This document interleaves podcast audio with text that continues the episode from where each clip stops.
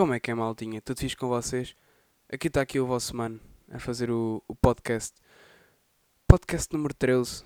Epá, está tá a durar demais para aquilo que eu achava que ia acontecer. Eu achava que ia ser do género, fazia 5 episódios, estava com a pica, eh, depois estava de fazer, não fazia, depois voltava, tipo, não sei, achava que fosse uma coisa assim, mas tem havido falhas, tem, tem havido falhas. Pá, mas continuamos aqui.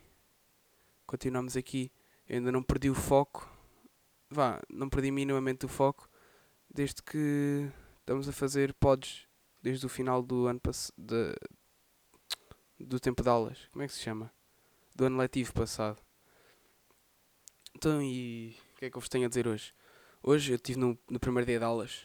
Eu estou a gravar isto numa sexta-feira, dia 17. E até agora o que é que me aconteceu? Ora, começaram a época do hockey também. Começou a época do hockey. E o que é que eu sinto? Sinto que não sei. Eu tenho um treinador novo. E as equipas agora pá, também mudou. Mas continua a ser basicamente a mesma malta dos outros anos todos. Uh, malta que joga bem, não sei o quê. E malta com quem pá, um gajo aprende bué. Porque eu se calhar prefiro estar numa equipa assim e tipo, sei lá, nos jogos jogar um bocadinho menos e aprender um pouco mais uh, do pá, não sei, do que está, sei lá, numa equipa onde talvez jogue mais, mas não aprendo nada com ninguém. E acho que prefiro assim. Agora que voltei aos treinos, pensei um pouco nisto e acho que pá, acho que vale a pena.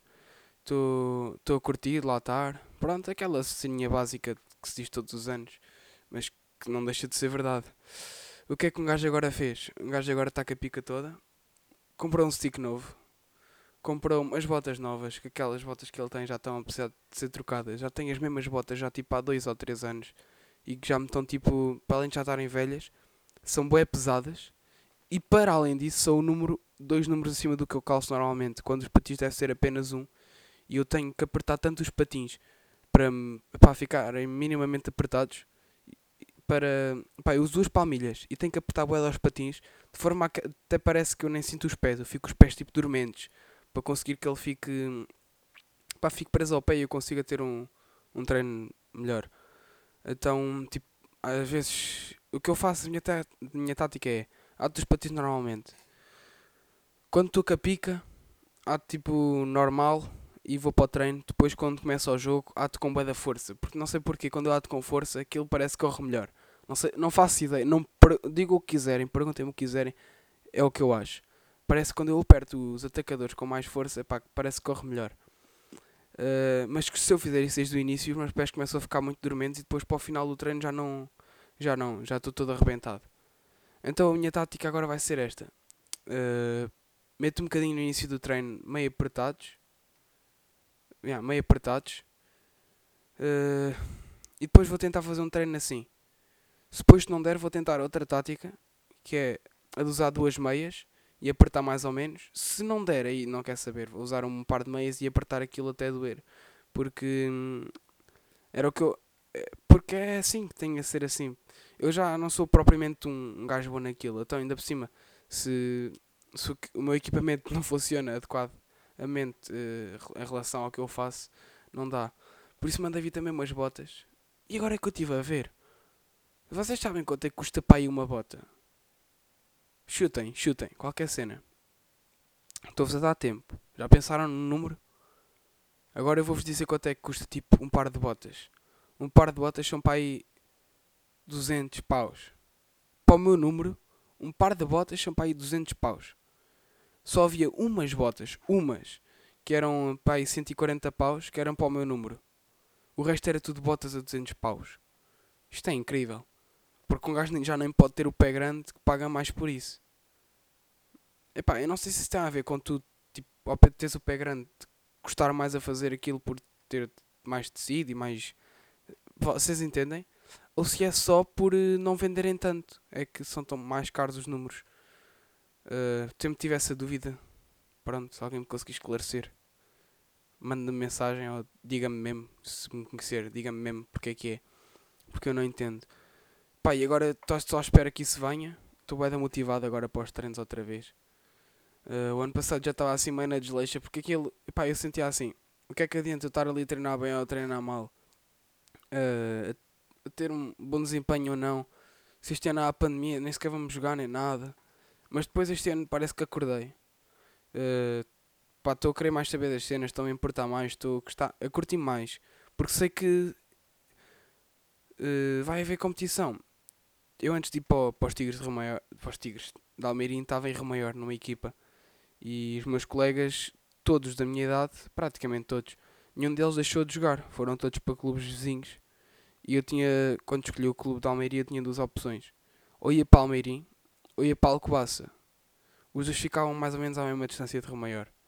Mas as opções eram, ou ia para Alcobaça, onde era um clube mais difícil de entrar, mais fechado, uh, onde tinha, não tinha assim muita gente com quem tu pudesse aprender, mas talvez jogasses mais, ou ias para os Tigres de Almeirim, em que jogavas menos, nos primeiros anos ias jogar mesmo muito pouco, a partir daí ias começar a jogar mais, mas nos primeiros anos ia ser mesmo muito mal, porque ia ser só treino, só treino, só treino, só técnica, só tudo.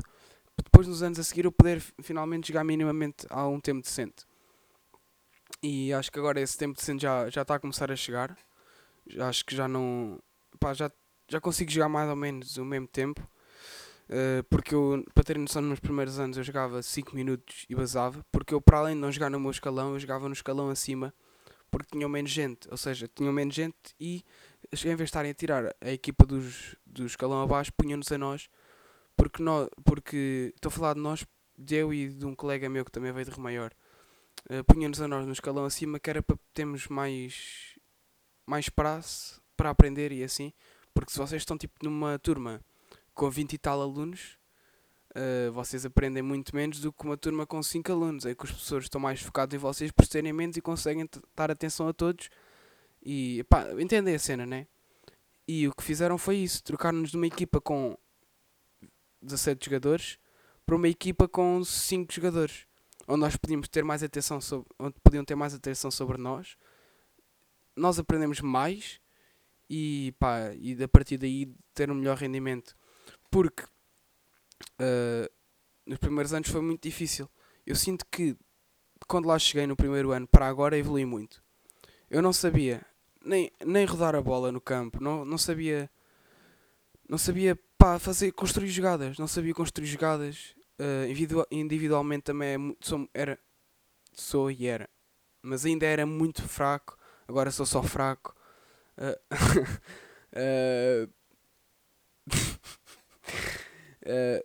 mas em termos de grupo eu não conseguia estar a jogar com, com ninguém porque, por exemplo, estavam a trocar a bolas, a bola chegava a mim eu estava nervoso no momento, por, tipo, porque quando é um jogador que tu sabes o que é que ele vale, tu, se ele vale minimamente bem, se ele faz um erro, não há problema nenhum. Agora, se tu és um jogador que estão à espera que tu faças melhor, porque sabem que tu não chegas lá sozinho, e estão do género, vai, mostra a todos como é que se faz, uh, desenvolve-te, mostra o que aprendeste. Epá, é uma coisa diferente, porque parece ter mais pressão sobre vocês. E hum, quando vocês têm mais controle que a bola, acabam por ganhar essa confiança, que é algo que eu não tenho assim tanto, que é confiança a jogar. Porque eu quando estou a jogar, mais ou menos tenho sempre. Eu não jogo. É aquela tal coisa, eu não jogo para mim, nem jogo para a minha equipa, jogo para os outros. É o que eu tento fazer. E por isso é que acaba sempre por correr mal. E eu este ano, com o Mister deste ano e com a malta deste ano, eu parece que me sinto mais à vontade, sinto com mais confiança. E pá, é por isso que eu acho que esta época vai correr melhor. Vai correr melhor. Porque, pá, é uma, são cenas diferentes.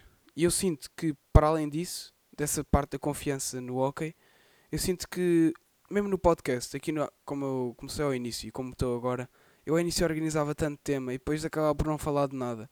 Eu agora, para terem noção, eu vim para aqui com um tópico e que nem era relacionado com isto que eu estou a falar, era relacionado com as aulas, que era apenas um episódio que aconteceu numa aula.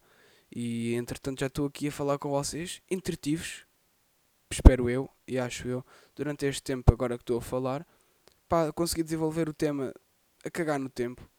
Pá, eu acho que isto, quando tu queres uma coisa, queres muito e praticas e fazes tudo por ela, acaba sempre por melhorar. Se tu queres muito ser um bom jogador de futebol e tu te esforças nos treinos, se tentas ser melhor nos treinos, tentas esforçar-te e fazer cada vez melhor aquilo que tu fazes, acredito que tu consegues. No ano passado, eu também falei acerca disto, de, de matemática e tal, do que me aconteceu a matemática, que foi no primeiro período que tive uma nota decisiva para o ano todo. Foi essa nota que me fez conseguir tirar a nota mínima uh, na disciplina, que foi um 13 no início do ano, porque eu depois a partir daí adormeci, adormeci e parecia que não queria acordar, porque eu não, pá, não sei, estava meio desleixado.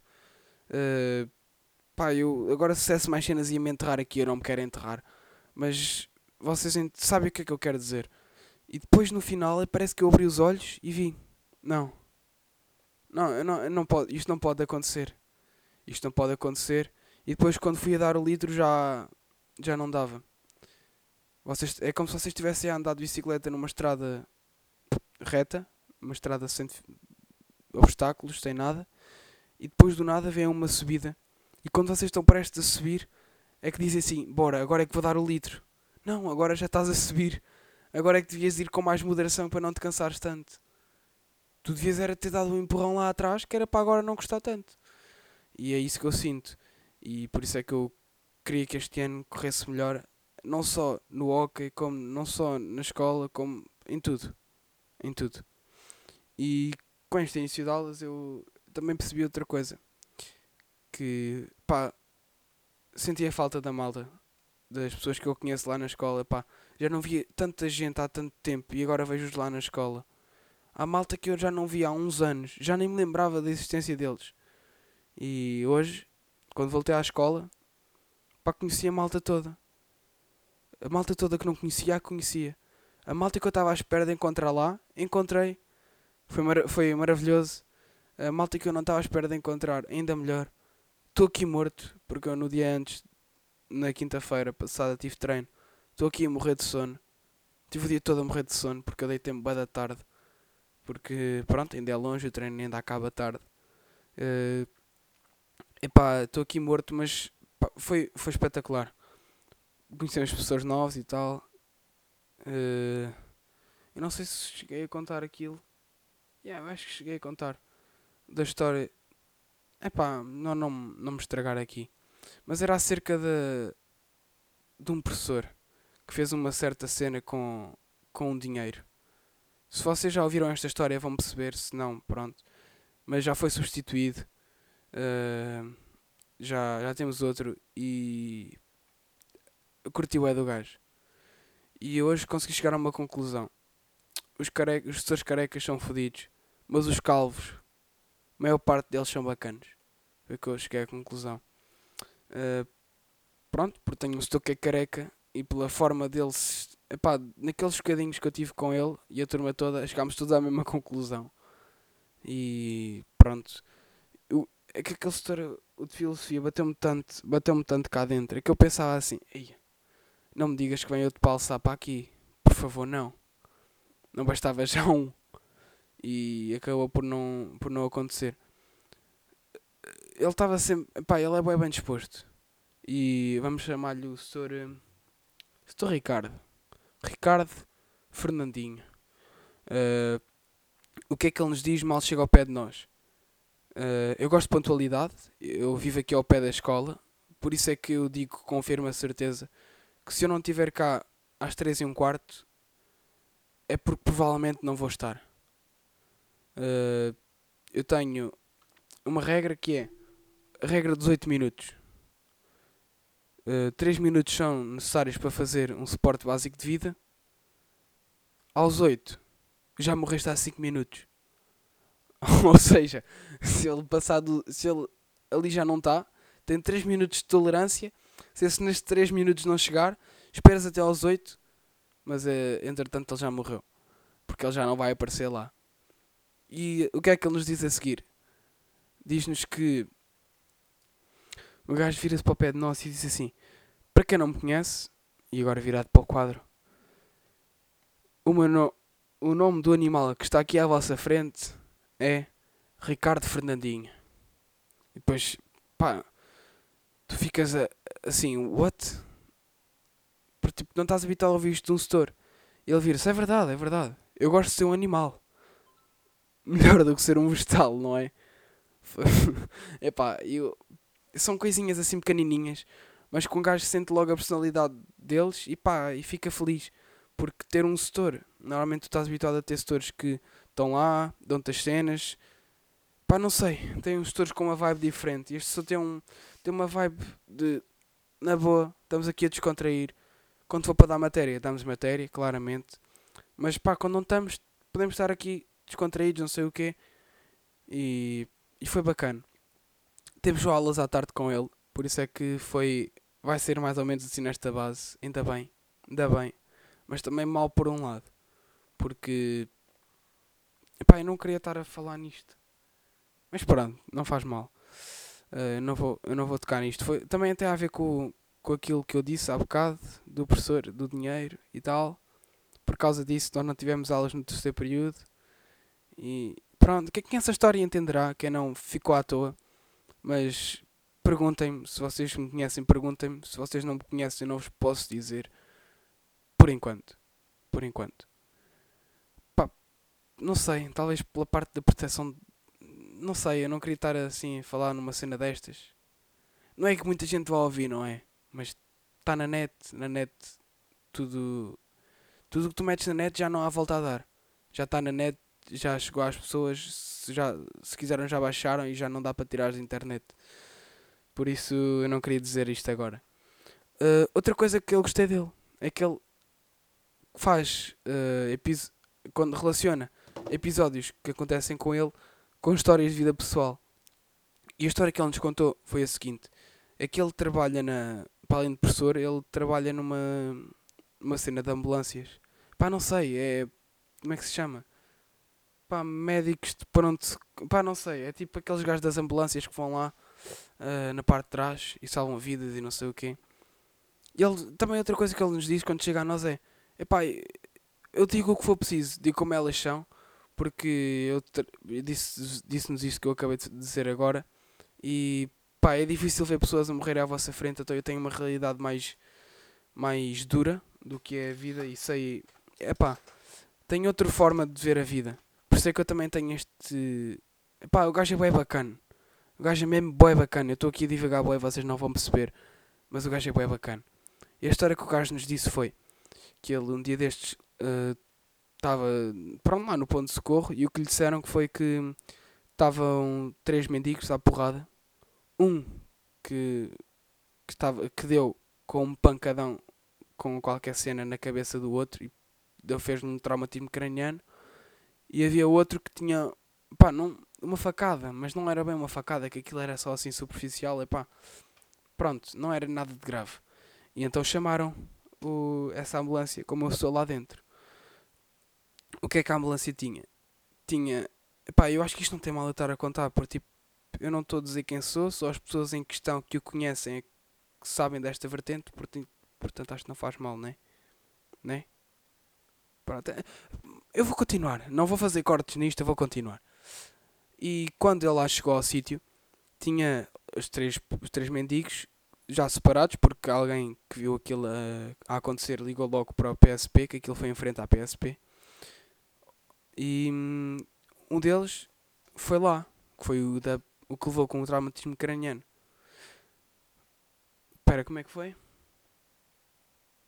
Yeah, o traumatismo craniano foi lá para dentro. E hum, o gajo, pronto, curaram-no lá e tal. Curaram-no, não, pá, fizeram-lhe ali o que tinham a fazer. E ele no fim quando uma pessoa vira as costas, saca da mochila um saco de amendoins. Um fucking saco com amendoins. E o, o que é que o, o professor Ricardo Fernandinho diz? Não, podem não pode estar a comer na ambulância, que isso não é permitido, porque tudo o que está nesta ambulância está desinfetado, para que os pacientes a seguir não tenham que. Pronto, né? Não pode estar aqui a comer, entende? Ao que ele lhe responde,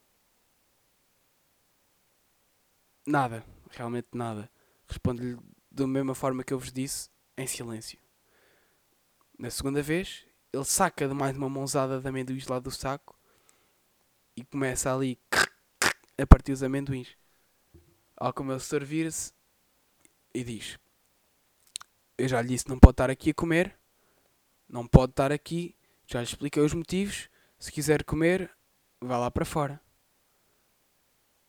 Ao que o mendigo diz: Eu como onde eu quiser. O que é que o meu setor, o que é que o Ricardinho, Ricardo Fernandinho diz? Ok. Pega-lhe nos colarinhos e manda-o para fora da, da, da ambulância. Ao que ele fica na relva, pronto. E o gajo teimoso continua lá deitado na relva. O gajo bateu, tinha um traumatismo craniano na cabeça. Foi contra o chão e ficou lá com meus amendoins. Isto em frente a um PSP. Ao que ele se vira, então passou-se aqui alguma coisa? Não, não, não, não. O senhor está tá só ali com meus seus amendoins. E o colega dele chega lá. Então, Ricardo, o que é que se passou? Nada.